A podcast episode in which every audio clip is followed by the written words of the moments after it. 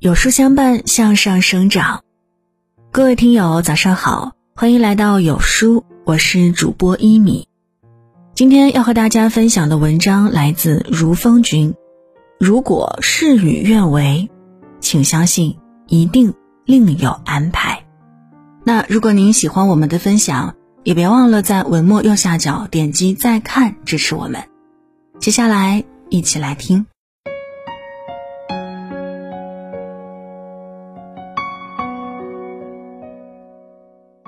所有经历皆有因有，无论你见到什么样的人，遇到什么样的事儿，都绝非偶然。若无相欠，怎会相见？世间所有相遇皆有因有，他一定会教给你一些东西，告诉你一些事情。如果事与愿违，不过是另有安排。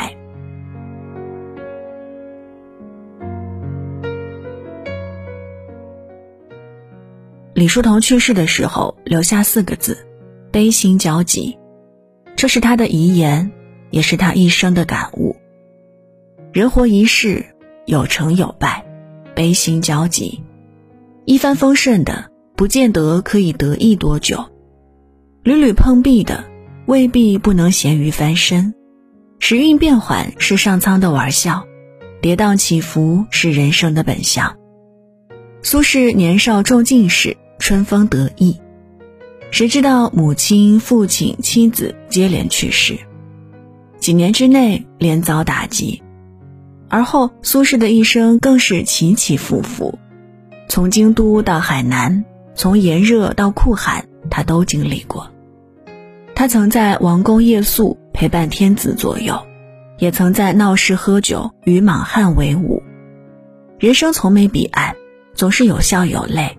接受生活的不完美，才能真正放下自己的执着。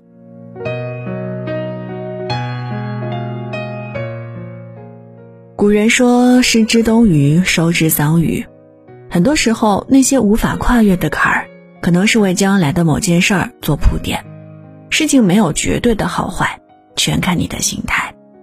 眼睛盯着伤疤，会一直疼下去；看着远方。才会拥有未来。很多官员被贬谪到海南，都要准备棺木和家人诀别。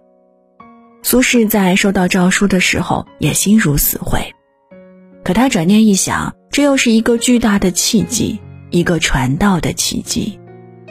海南未曾开化，他可以把儒家的理念带去这片荒蛮之地。贬谪之旅就这样变成传道之路。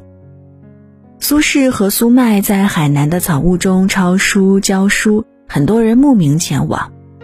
海南文化渐兴，他凭一己之力开一方文脉。苏轼去世之后，海南出了第一位进士，这片与世隔绝的大陆终于不再荒芜。带着宽慰和感恩去看待发生的每一件事儿，遇到的每一个人，事情就会变得没那么糟糕。所有经历皆有因有，所有事与愿违，都是另有安排。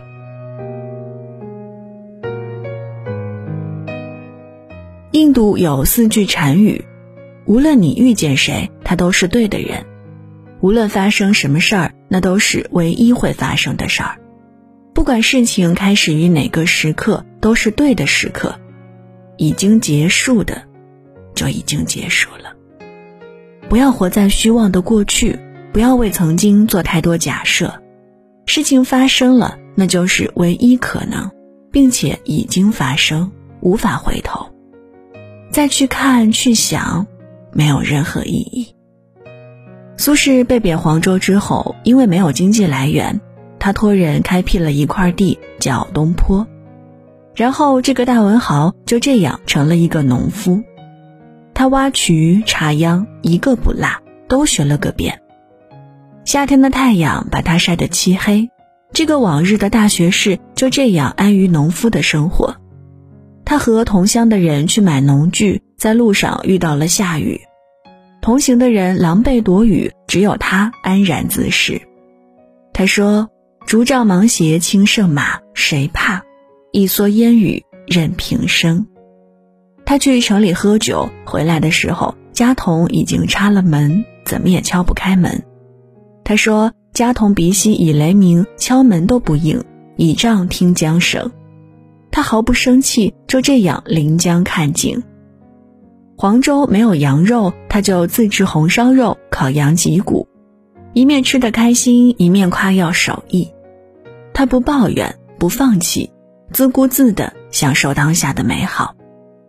良好的心态、豁达的智慧，让他在屡次贬谪中活得惬意安然而富有意义。一路前行，不负时光，不管快乐还是痛苦，只要经历了，就是财富。如果事与愿违，请相信，一定另有安排。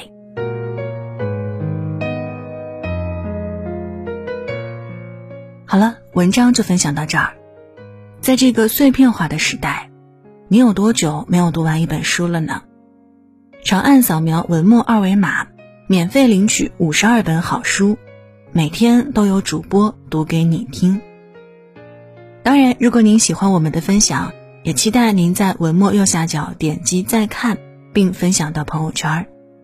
我是一米，感谢各位的收听，祝您早安，一天好心情。